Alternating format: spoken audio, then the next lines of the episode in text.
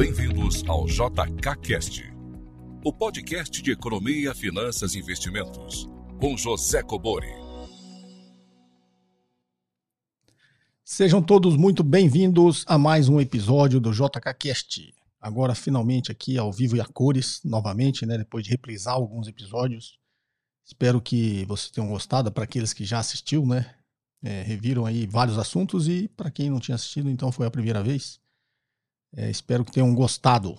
Tá ok, pessoal? Perguntas em áudio e texto para o WhatsApp 61 981 17 0005. Perguntas entre 40 segundos e um minuto, se identificando e de onde você fala. Ainda, pessoal, perguntas aqui vindo com muito barulho, muito ruído de fundo, que não podem ser aproveitadas aqui. Tá joia? Acesse o meu site josecobori.com.br para conteúdos extras que vocês não encontram aqui no canal. Sem mais delongas, vamos aqui à primeira pergunta. Fala, Cobori, tudo bem? É Denilson de Curitiba. É, com essa quebra que teve nesse banco no Silicon Valley na última semana, últimas duas semanas, como que aquela quebra desse banco contamina toda a rede bancária? Como é que isso é possível? Nós sabemos, nós sabemos que em 2008, com a crise do subprime, é, o buraco que se abriu na, na, economia americana foi por causa do, do, dos financiamentos imobiliários, certo?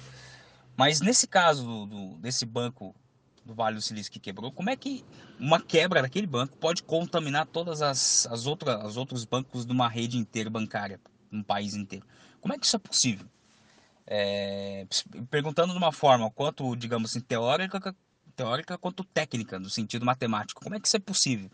De um banco ele quebrar, começar a influenciar uma cadeia inteira. Existe uma explicação matemática para isso que as finanças possam explicar?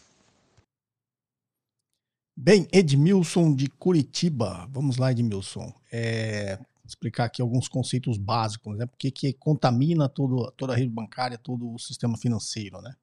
Se um banco quebra, na verdade é o que a gente chama de corrida bancária. É simplesmente porque o banco, o dinheiro não existe, tá, Edmilson? Então deixa eu te explicar aqui. Na realidade, as instituições financeiras, né, são intermediários financeiros, né? É, então quando você pega os bancos, em que você mantém conta corrente, faz seus investimentos, seus empréstimos, é o que a gente chama de intermediário financeiro. O que, que o intermediário financeiro faz? Ele pega dinheiro de quem tem sobrando, está investindo no banco, e empresta para quem tem dinheiro faltando, né? Então ele tem aqui os fornecedores de dinheiro e os é, tomadores de dinheiro. Né? Tem os seus credores e os seus devedores. É, e o banco, na verdade, faz essa intermediação. Tá? Qual que é o papel do banco? Ele faz o que a gente chama de transformação. Né? Então ele transforma prazos, riscos, é, magnitude de capital e ativos físicos em ativos líquidos.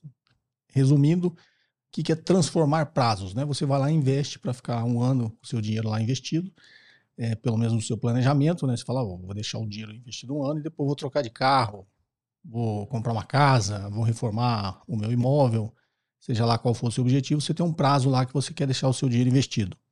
E do outro lado tem os tomadores, né? Que vai lá emprestar dinheiro do banco. Tem um que toma emprestado para devolver daqui seis meses, tem outro que toma emprestado para devolver daqui um ano, tem outro que financiou um automóvel, né? Vai pagar em quatro anos. Então, existem prazos diferentes, né? Quem fornece o dinheiro para o banco e quem toma o dinheiro do banco. Então, essa intermediação ele tem que, a gente fala, transformar os prazos. Transformar os riscos. Da mesma forma, de um lado tem pessoas com riscos diferentes, do outro lado também pessoas com riscos diferentes. E magnitude de capital. Tem um cara que vem investe um milhão, e do outro lado tem um cara que vem toma 10 mil emprestado, outro toma 100 mil, um outro toma 2 milhões, né? Então você tem também magnitudes de capital diferente. O que, que o banco faz? Transforma tudo isso. É, e tem um outro conceito que a gente chama de o multiplicador bancário. É, acho que tem os vídeos no meu canal que eu já explico sobre isso e tem a fala do Estado da Ilha que eu eu explico isso de forma simples e didática. Então, se você não assistiu, ou quem está nos escutando aqui não assistiu a fábula do Estado da Ilha, vá lá que tem, se não me engano, um episódio fala que a maioria do dinheiro não existe, né? E não existe mesmo, porque imagine que você foi lá, eu seja o único banco que exista e é, você seja a única pessoa que tem mil reais né, disponíveis, sejam, sejam os únicos mil reais que estejam, que existem nessa nossa economia fictícia. Você vem aqui no meu banco e deposita mil reais. Legal. Você, inclusive, é o que eu chamei ali no fornecedor do dinheiro. Você veio e depositou. aplicou em qualquer coisa e quis deixar lá ou uma conta remunerada, quis deixar o seu dinheiro lá, mil reais. É, como o meu papel de banco é intermediar isso aí, o que, que eu vou fazer com esses mil reais? Vou emprestar. Né? Vou emprestar para alguém. Imagine que eu empreste, faça dois empréstimos de 500 reais. Esse dinheiro, em algum momento, vai voltar para o banco, concorda? inclusive na própria conta. Né? Vem lá o José, pega o dinheiro emprestado aqui, eu vou lá e acredito 500 reais na conta dele que eu emprestei. Então, nesse, e, digamos que o outro também, o João vem, também acredite 500 reais que ele tomou emprestado. Então, já existe mil reais na sua conta e mais mil reais, 500 na conta do José e 500 na conta do João. Não existem dois mil reais, existe só mil reais. Mas eu já transformei isso em dois mil reais.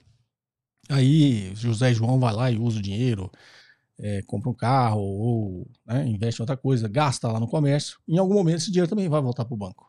Por quê? Porque eu comprei o carro, o dono da empresa lá que vendeu o carro vai abrir uma conta no meu banco, já que na nossa economia eu sou o único banco. Ele vem aqui, abre a conta dele e deposita lá os 500 reais. Agora já são 2.500. Quando os 500 do João voltar também vai ser 3 mil. Então é um exemplo simples. Obviamente, esse poder de criar dinheiro ele é limitado porque a gente chama de depósito compulsório. Por quê? Porque se não tiver o depósito compulsório, esse tem um poder de multiplicação infinito. Então, quando você estabelece um percentual de depósito compulsório, estou dizendo para o banco, digamos que seja 25%. O depósito compulsório, estou dizendo que daqueles mil, 25% eu não posso utilizar. Vai compulsoriamente ficar depositado lá no Banco Central. Então só vou usar 750. Então eu já diminuo a capacidade de multiplicar esse dinheiro. Mas de qualquer forma, o dinheiro é multiplicado. É, esse dinheiro não existe. Agora imagine que isso tudo está funcionando, a transformação de prazos, riscos e magnitudes de capital está funcionando por quê? Porque você vê lá e investiu mil reais, tudo mais constante, você vai tirar esse dinheiro daqui um ano, como era o seu planejamento. O outro emprestou dinheiro por quatro anos, tudo mais constante, ele vai pagar em quatro anos, né? desconsiderando que ele fique inadimplente. E assim por diante. Está tudo funcionando normal, como dizem em economia, tudo mais constante. Ou como eu sempre falo aqui, né, para quem não sabe o que é o ceteris paribus, tudo mais constante em economia é que a gente aprendeu lá na escola como mantidas as condições normais de temperatura e pressão vai acontecer isso. E aí, como eu sempre brinco, a única coisa que a gente sabe é que não vai ser mantida as condições normais de temperatura e pressão. No nosso exemplo da economia é, vai acontecer o quê? Uma crise no meio do caminho, uma crise de liquidez, uma crise de crédito, ou a inadimplência vai ser muito maior do que deveria, né? e aí vai descasar essa transformação é, de prazos, riscos e magnitude de capital. Então, se tudo mais constante estiver funcionando, o negócio está rodando direitinho ali, não vai ter complicação nenhuma. Mas acontece que o sistema financeiro sempre passa por crises, né? Então, quando você tem um, uma crise econômica, gera o que a gente chama de uma corrida bancária. Por quê? Porque o dinheiro não existe. Se você desconfia que aquele seu banco vai quebrar, o que, que acontece? Você vai lá e tenta tirar o seu dinheiro antes. Você investiu lá por um ano, ou deixou o dinheiro parado na sua conta remunerada lá um ano. Você, opa, tá com algum problema esse banco aí. Pode ser que eu tenha problema. Você vai lá, você vai lá, corre para sacar os seus mil reais. É, só que o, o tomador do empréstimo lá não pagou. Muito pelo contrário, numa crise econômica ele vai provavelmente ficar inadimplente. Então, no limite, quando um percentual dos depositantes tentam retirar o dinheiro do banco, aquele dinheiro não existe. A menos que todo mundo aqui do outro lado me pague e eu devolva para o outro lado. Né? Fique lá com o meu spread, que é o negócio do banco, e devolva lá, faça, é, você vai lá fazer o saque, eu tenho dinheiro para te entregar. Então, é isso que acontece, tá? Na corrida bancária, como foi em todas as crises. O Silicon Valley, e tem um, tem um vídeo aqui no canal que eu expliquei na época, é tudo mais constante também. O Silicon Valley teve um problema, porque ele pegou esse dinheiro investiu em títulos de longo prazo. É, esses de longo prazo perderam muito seu valor quando a taxa de juros começou a subir. Quando o Fed começou a subir a taxa de juros, como eu já expliquei várias vezes aqui no canal, quando você sobe a taxa de juros, o preço cai ele é inversamente proporcional. Você pegar a fórmula de precificação de qualquer ativo financeiro, a taxa está no denominador. Então, quando o juro sobe, o preço do título cai. Então, se o Silicon Valley comprou um título de longo prazo, quando a taxa de juros começou a subir, o valor daquele ativo começou a cair. Né? Lá no futuro, é a valor presente, né? porque você traz tudo isso a valor presente, o preço dele caiu. Quando o preço dele cai, e os bancos, nesse caso do Silicon Valley, teve que assumir o prejuízo, né? ele teve que marcar mercado aquilo lá, e ajustar o ativo dele. Então, ele perdeu é, valor nisso aí. Então, nesse nosso exemplo, né? Então, ele já não tinha lá os seus mil reais para te devolver. Porque ele pegou seus mil reais e investiu em títulos de longo prazo. Quando caiu lá é, o preço, dado um, dado um aumento na taxa de juros, ele, aquele ativo dele diminuiu, já não era mais mil, sei lá, era 800. Só aí ele já perdeu esse dinheiro. Do outro lado, tinha também devedores começando a ficar inadimplente, devido também ao aumento da taxa de juros. Né? Quando você aumenta a taxa de juros, você começa a pressionar quem te deve, né? o fluxo da dívida que quem te deve aumenta também. E aí ele descasou né? toda essa transformação de riscos, prazos e magnitude de capital, gerou uma desconfiança no caso do Silicon Valley Bank. É, alguns analistas é, aconselhou lá os seus clientes a tirar o dinheiro do banco. Falou, o banco está em dificuldade, tira o dinheiro do banco. E aí eles foram lá tirar o dinheiro do banco. Logo que isso acontece, o sistema começa a se contaminar. Você fala, mas por que quebra os outros? Porque você não é o cliente do SVB, você é um cliente lá concorrente do SVB. Você fala, pô, o SVB está tendo problema, as pessoas estão correndo lá para sacar o dinheiro. Será que o meu banco também não está com problema? Não, por via das dúvidas, vou lá tirar meu dinheiro. Quando todo mundo começa a pensar igual, todo mundo começa a fazer, é o efeito manada, né? Todo mundo começa a fazer isso, o que acontece? O banco quebra mesmo, porque ele não tem o dinheiro para te entregar.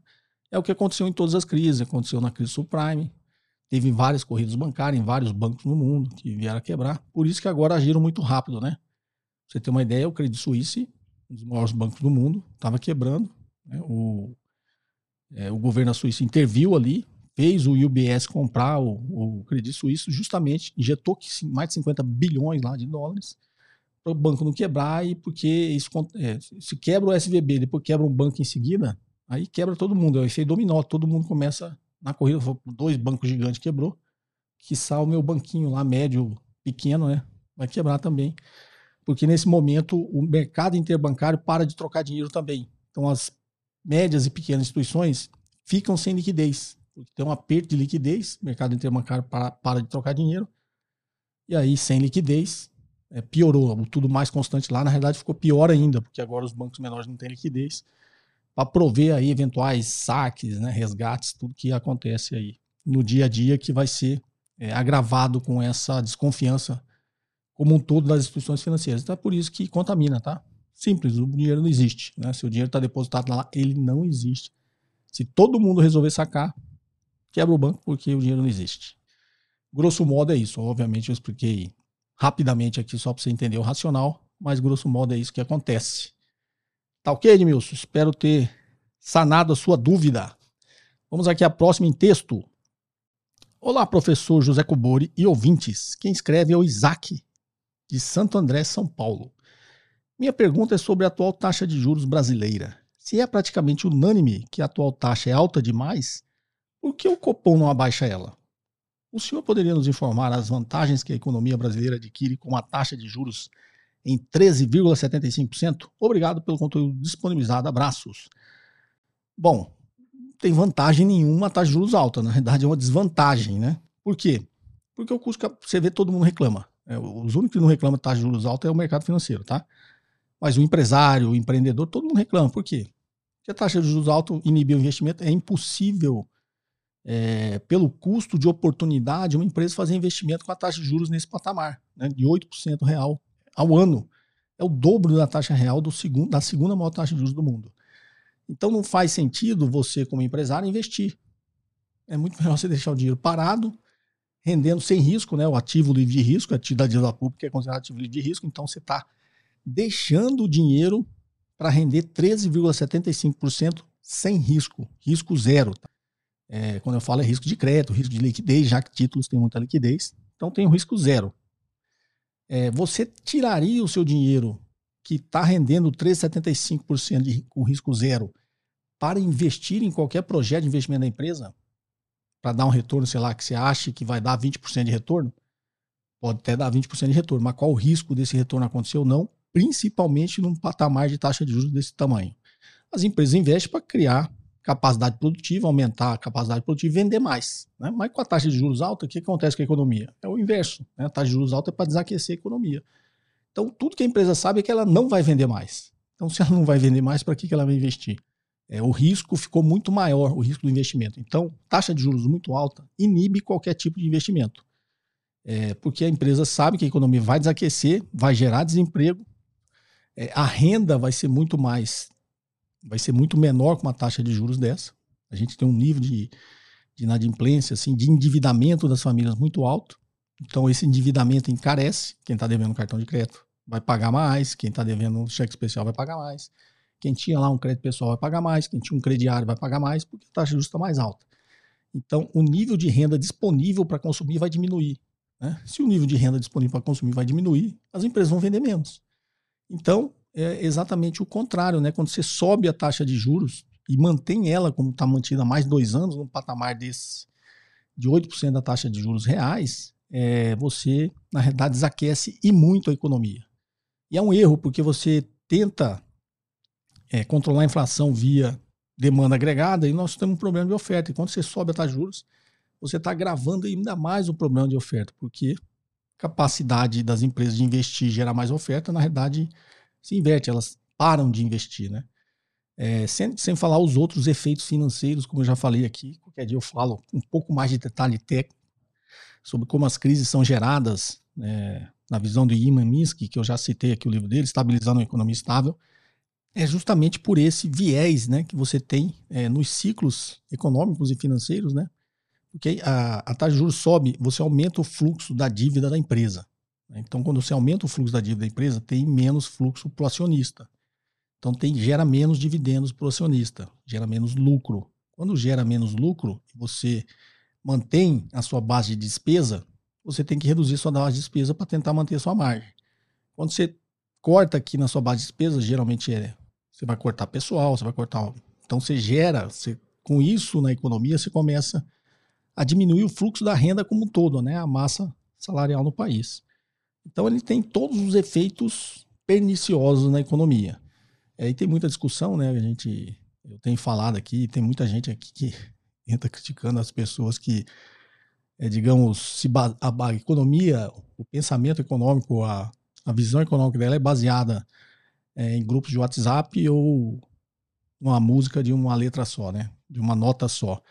É, ou é grupo de WhatsApp ou tá nesses canais libertários aí que pessoas que não entendem nada de economia é, que fala só com um viés daquilo que ele aprendeu não sei aonde e ele começa a falar basicamente sobre aquilo e todo mundo a gente vê a grande maioria das pessoas é, tem uma certa uma certa crítica né um pouco radical sem digamos, qualquer embasamento né, teórico que, que fundamente aqueles argumentos. Então já existe muito, muito, muito economia. Na verdade, todos os economistas, praticamente todos os economistas estrangeiros, acham um absurdo a taxa de juros do Brasil. Eles acham inacreditável, né? Eles acham assim escandalosa. Né? E eles até se perguntam, às vezes eles perguntam, eu já conversei com alguns, né? Mas você tem visto aí na mídia ultimamente, eles falam assim, mas por que, que vocês mantêm a taxa de juros tão alta? Isso na realidade é ruim para o país, né? Vocês estão é, se autofragelando, vocês estão ficando de, vocês estão amarrando as próprias mãos. Né? A economia mundial cada vez mais competitiva e parece que a gente joga contra, a gente está fazendo com que a nossa economia fique menos competitiva. Porque quando você inibe a produção, você inibe o investimento, né? não só é, quando eu estou falando de investimento privado, mas o investimento público, né? todo mundo é contra o investimento público, é o investimento público que viabiliza o investimento privado. Como eu já expliquei aqui também, é um investimento público que canaliza o investimento privado. É, obviamente, a gente precisa de investimento privado. É, outro radicalismo, as pessoas acham que é A ou B, né? Você é a favor de investimento público, você é contra investimento privado. Não, não muito pelo contrário. O investimento público é feito justamente para canalizar o investimento privado e crescer a economia.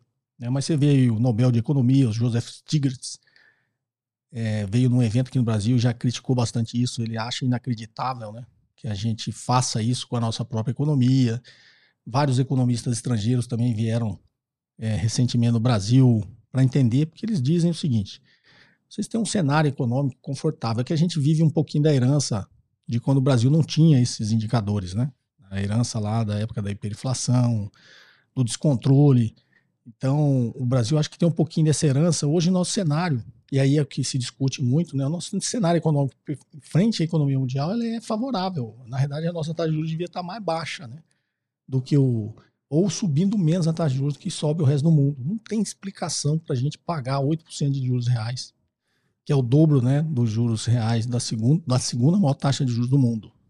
Então, por que, que a gente faz isso? A quem interessa isso, né? Ah, não, é para controlar a inflação. Já existem muitas teorias é, bem embasadas, né? Que na realidade a taxa de juros nominal alta no longo prazo, ela na realidade pressiona a inflação para cima, porque as empresas elas acabam descontando o futuro, né? Se você vê uma inflação subindo agora no presente, é, você tenta, pro... grosso modo, tá? Existe uma explicação muito mais técnica que isso. Mas se você vê os preços, você é empresário, você vê os preços subindo agora, você tenta se aproveitar desses preços que estão altos agora para descontar o que seria lá na frente você não conseguir fazer isso. Então você acaba pressionando a inflação também. Né? Você está descontando o futuro, você está trazendo a inflação do futuro é, presente, você acaba. Então a taxa de juros muito alta ela acaba é, inibindo qualquer tipo de investimento. O Brasil tem uma taxa de investimento muito baixa, né? é metade do que seria a taxa de investimento dos países que crescem, né? principalmente os países asiáticos. Né? A China cresceu nos últimos 40 anos 20 vezes, né? O Brasil só dobrou, só dobrou duas vezes, tem alguma coisa errada, né? É, como diria já vários economistas, eu sempre cito aqui André Lara Rezende. Ah, o risco fiscal. O Brasil tem a 100% da dívida dele em, é, em reais, né, denominada em moeda nacional, uma moeda que o próprio Estado emite. Então ela não tem risco, o Brasil não tem dívida externa. É, a relação dívida PIB do Brasil, que também é muito questionável. Dizem que não ia chegar a 100, não chegou, está em 70 é muito, muito mais baixo que todos os seus pares dos países emergentes, infinitamente menor do que os países mais desenvolvidos. É, e o Brasil tem um controle, né? Tem um controle da estrutura tema da taxa de juros se ela quiser, né? Os Estados Unidos faz isso, o Fed, eu já falei aqui, né? fez isso lá durante a crise. Ela forçou a curva de juros, ou seja, ela ajustou toda a estrutura tema da curva de juros, operando os próprios títulos lá de longo prazo. O Japão faz isso todo dia. Né? Então, por quê? A taxa de juros de longo prazo, já expliquei aqui também, né? É a taxa de juros de longo prazo que define o seu investimento hoje. Né? Não tem nenhum investimento que você faz de olho na taxa de juros de curto prazo. Você já faz o seu projeto de investimento olhando a taxa de juros de longo prazo. Então, se a taxa de juros de longo prazo, na estrutura termo da curva de juros, é muito alta, você não investe hoje também. Então, o que, que o Fed e o Banco Central japonês é, tem, tem feito já há algum tempo, o Banco Central japonês faz isso constantemente, é achatar essa, essa curva, né? deixar ela um pouquinho mais flat. O que, que ele faz? Comprando e vendendo os próprios títulos de longo prazo ele coloca a estrutura tema da taxa de juros, controla como ela quer, e isso acaba viabilizando investimentos também. Então tem muita discussão em cima disso, tem muito argumento, é, e eu acho que a gente ficou um pouco preso no passado, né? É, acho que existe um pouquinho de conflito de interesses. É, o Banco Central é todo formado, né? Sua diretoria, quem define a política monetária é tudo formado de pessoas que vêm do mercado financeiro. Então, ou por ingenuidade ou por conflito de interesses, é, essa taxa de juros é alta. É, não tem o Banco Central não tem uma diretoria que representa né, os interesses dos, de todos os setores da economia. Tanto que você vê que todo mundo critica a taxa de juros, menos o mercado financeiro. Então a gente precisa repensar isso aí, precisa embasar um pouquinho mais é, a nossa visão de economia. Não é à toa que todos os economistas que de fora do Brasil eles criticam, mas não. Na verdade, eles criticam com a visão. É porque a gente tem que ter a seguinte visão: quando a gente sobe nossa taxa de juros, nós estamos tornando a economia brasileira menos competitiva. A quem interessa isso? Aos concorrentes do Brasil, os outros países. Então, os economistas de outros países teriam, na realidade, um interesse inverso. Teriam falar, ó, sua taxa de juros está excelente, viu? Por quê? Porque beneficia eles, né? Mas os economistas, na sua maioria, é, que fazem essa crise são economistas sérios, né? Então eles falam, pô, o que, que vocês estão fazendo isso com vocês mesmos, né? Vocês estão se tornando, né, cada vez menos competitivo e isso é bom para quem concorre com o Brasil, né, com os outros países do mundo. Então, é, vamos parar. Tem muita gente aqui tocando, como eu disse, uma música de uma nota só. Qual que é a música de uma nota só? Inflação, taxa de juros alta. Não existe só política monetária, existe política fiscal, existe política cambial, existe política de rendas. É, existem é, vários instrumentos que você tem que olhar. Então a gente está só a música só de uma nota, né? Inflação subiu. Qual o remédio? Taxa de juros alta. Inflação subiu. Qual o remédio? Taxa de juros alta. Será que é só isso? Se fosse só isso, a gente tinha controlado a inflação há muito tempo, né? Não precisaria de um plano de estabilização econômica de sucesso como o Plano Real para controlar a inflação. E não tinha nada a ver com taxa de juros, né? Então, nós temos aqui, eu diria que são centenas de variáveis né, que a gente tem que olhar. E a gente só olha uma variável para tentar controlar a inflação. E o mainstream né? Tá nisso aí, eu acho que até por um conflito de interesses. Mas, polêmicas à parte, é mais ou menos isso. Espero, espero não ter complicado demais, mas é, essa é a minha visão. Né? Por que, que o Copom não baixa? Também não sei. desconfio do que seja, mas é, eu acho que, como forma de política econômica e uma visão um pouquinho mais ampla, eles estão errados. E o tempo vai dizer isso, tá? Vamos aqui então à próxima. Olá, professor Cobori. Meu nome é André de São Paulo. Gostaria de saber se as ações ordinárias dão direito ao juros sobre capital próprio e quais seriam os fatores de alavancagem ideais para os setores elétrico, de saneamento e de telecomunicação? Cordialmente, André. É, bom, as ações ordinárias dão direito ao juros sobre capital próprio, a menos que no, acordo de acionista ou no estatuto da empresa tenha, tenha alguma coisa definindo o contrário disso. Mas, a princípio, obviamente, tem tá? direito sobre juros sobre capital próprio. E quando você pergunta os fatores de alavancagem ideais, você está falando de setor, né? Setor elétrico, saneamento, telecomunicação, acho que você está falando de alavancagem financeira, ou seja, qual seria o patamar de alavancagem financeira de uma empresa do setor elétrico é, e de uma empresa de telecomunicações, de uma empresa de saneamento. É, é o mesmo princípio da alavancagem financeira sua. Qual o nível ideal de endividamento das pessoas? A capacidade de pagar, né? é o fluxo de renda que você tem.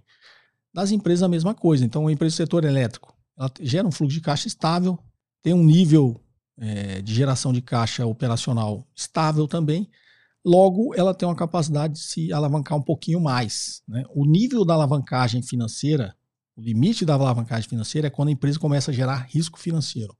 Uma empresa começa a gerar risco financeiro quando a sua capacidade de gerar caixa para pagar o fluxo dessa dívida estiver no limite ali. Imagine, a empresa gera 10 milhões de caixa operacional e tem um fluxo da dívida de, sei lá, 8 milhões. Será que é é saudável economicamente e financeiramente a empresa está nesse patamar, então é o mesmo risco né, que você analisa é, sob qualquer ponto de vista. Então essa empresa, ela não é uma empresa, como a gente falou, de saneamento, telecomunicações, energia elétrica, tem um, uma geração de caixa operacional mais estável, né? É, imagine agora uma empresa do varejo, que a gente está vendo bastante essa dificuldade. Né? A empresa do varejo tem muito sazonalidade né, na geração de caixa. Então ela tem uma capacidade de se alavancar menor. Você vai é, imaginar que ela vai ter uma geração de caixa média, né, dentro daquela sazonalidade, e ela está muito mais exposta aos ciclos da economia e da taxa de juros. Então, quando você olha para uma empresa dessa, obviamente a capacidade dela se alavancar é menor. Por quê? Porque em determinado patamar ela vai apresentar um risco financeiro muito mais rápido do que, que apresentaria uma empresa do setor elétrico. Então, o limite da alavancagem financeira é essa, é onde você começa apresentar risco financeiro, né? risco de pagar o fluxo da dívida. Basicamente é isso, André. Espero ter te ajudado. Vamos então aqui à última. Olá, boa noite. Na semana passada, os bancos se uniram para paralisar a venda de empréstimo consignado para pensionistas do ISS. Segundo a notícia do G1, as instituições haviam suspendido a modalidade quando o CNPS reduziu o teto de juros de 2,14% para 1,7% ao mês.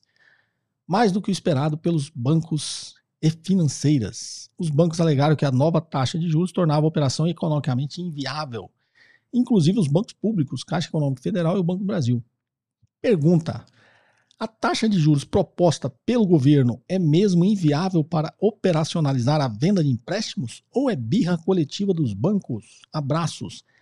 Lilian Guimarães, Belo Horizonte, Minas Gerais. Olá, Lilian. Você já participou várias vezes aqui. Estava fazendo falta. Vamos lá, Lilian. A sua resposta é birra? Eu? Mais ou menos, né? Uma, mais ou menos uma birra, né? É... O que é um empréstimo consignado? É um empréstimo de baixíssimo risco a maioria de vocês já sabe, mas só para ilustrar, né? O empréstimo consignado, principalmente aqui dos servidores públicos, né, e de quem tem, na verdade, o empréstimo consignado é quem tem estabilidade no emprego, né? Então, eu vou lá, sou o banco, te empresto. Quem vai me pagar não é você mais. Quem vai me pagar é a empresa, porque já vai descontar do seu salário. Então, meu risco de inadimplência aqui é baixíssimo. Obviamente, é sempre um negócio, né? Quanto maior o retorno, maior o risco. Quanto menor o risco, menor o retorno. Por isso, eles podem praticar uma taxa de juros menor porque o risco da inadimplência é muito baixo.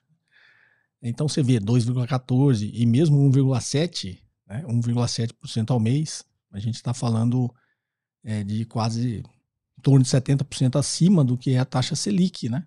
Então, que, o, que é o que ele paga, a gente falou lá na primeira pergunta, é o que ele paga para quem investe dinheiro no banco. Até menos do que isso. Então, quando ele intermedia isso, ele está ganhando esse spread. Ah, mas no spread tem inadimplência. Tá, mas uso consignado ainda a inadimplência é mais baixa, bem mais baixa, né? É, então pode praticar? Pode. Na minha visão, pode. Não quer. Ninguém quer ter menos lucro em negócio nenhum. Então aí o problema é o seguinte: eu posso até fazer um em 70, mas eu não quero. Qual que é o objetivo de toda empresa? Ganhar cada vez mais. Maximizar os seus lucros. Esse é o grande objetivo. É, então, se eles têm o poder de barganha de pressionar para que não seja 1,70, eles vão fazer, que é o que vocês chamam de birra. É uma birra. É, vão tomar prejuízo se fizer? Não vão tomar prejuízo, vão ter um lucro menor. Mas aí tem um negócio assim que para mim é escancarado, né? É escancarado, é o cartel, né? É, tantas ações, né? Eu acho que o CAD tinha que ficar de olho nisso. Eles veem isso, mas não sei. Até meu presidente lá, meu grande amigo Alexandre Cordeiro, tinha que dar uma olhada nisso, né? É, isso é um cartel. Como é que. Ó, o cartel escancarado. O governo fala tem que. Vamos aí, em vez de cobrar 2,14, cobrar 1,70. E de repente, todos os bancos vão lá e têm a mesma opinião, vai contra. Isso não é um cartel? Não está combinando o preço? O preço do dinheiro é taxa de juros. Eles não estão combinando o preço? Isso é uma combinação de preço. Para mim, na minha visão, isso é um cartel escancarado. Então, a gente tem cinco grandes instituições financeiras no Brasil, sendo elas duas públicas, né? É, Itaú, Bradesco e Santander são as duas, três grandes instituições privadas e Banco do Brasil e Caixa Pública. Aí você fala, ah, mas por que, que o Banco Público, né, o presidente é indicado? Existe muita pressão em uma instituição financeira, tá? O Banco Brasil, ele é economia mista, né? O controle é do Tesouro Nacional, mas é, você tem acionistas privados lá que têm um grande poder de influência. No limite, obviamente, o governo pode trocar o presidente do banco. Mas aí foi um interesse muito corporativista, tá? Muito corporativista do setor. Afinal de contas, o Banco Brasil também quer dar lucro. E quem recebe lucro são os acionistas do banco, né? Por mais que sejam minoria, mas no capital social total eles são maioria. Quando você olha, é o capital total do banco, então existe, obviamente, uma pressão dos acionistas para que esse, esse lucro não diminua, tá? É, é ruim, tem que olhar, isso é óbvio, que haja crise, faça sol, faça chuva, o setor financeiro sempre ganha dinheiro, né? Acho que eles tinham que estar um pouquinho mais colado com a realidade da economia do país, né? Como é que você pode ganhar sempre é, quando tá ruim ou quando tá bom? Vamos dividir um pouquinho o momento ruim também. É, essa é a minha opinião, Lilian. Espero, espero ter, de forma simples aqui, passado essa, essa minha visão. Tá joia? Bom, pessoal, vocês viram, então, retornando aqui aos, aos programas aqui ao vivo e a cores, né? Tô acabando de ajeitar o estúdio aqui, ainda falta alguma coisa, mas já dá para gravar nessa correria aqui da mudança, tá joia? Então, perguntas em áudio e texto para o WhatsApp 61981170005. Perguntas entre 40 segundos e um minuto, sempre de locais silenciosos, pouco ruído e barulho no fundo, senão não consigo aqui aproveitar as perguntas, tá ok? Para conteúdos extras, acesse o meu site josecobori.com.br. Um forte abraço e até o próximo episódio. Você ouviu mais um episódio de JK Cast, o podcast de economia, finanças e investimentos com José Cobori.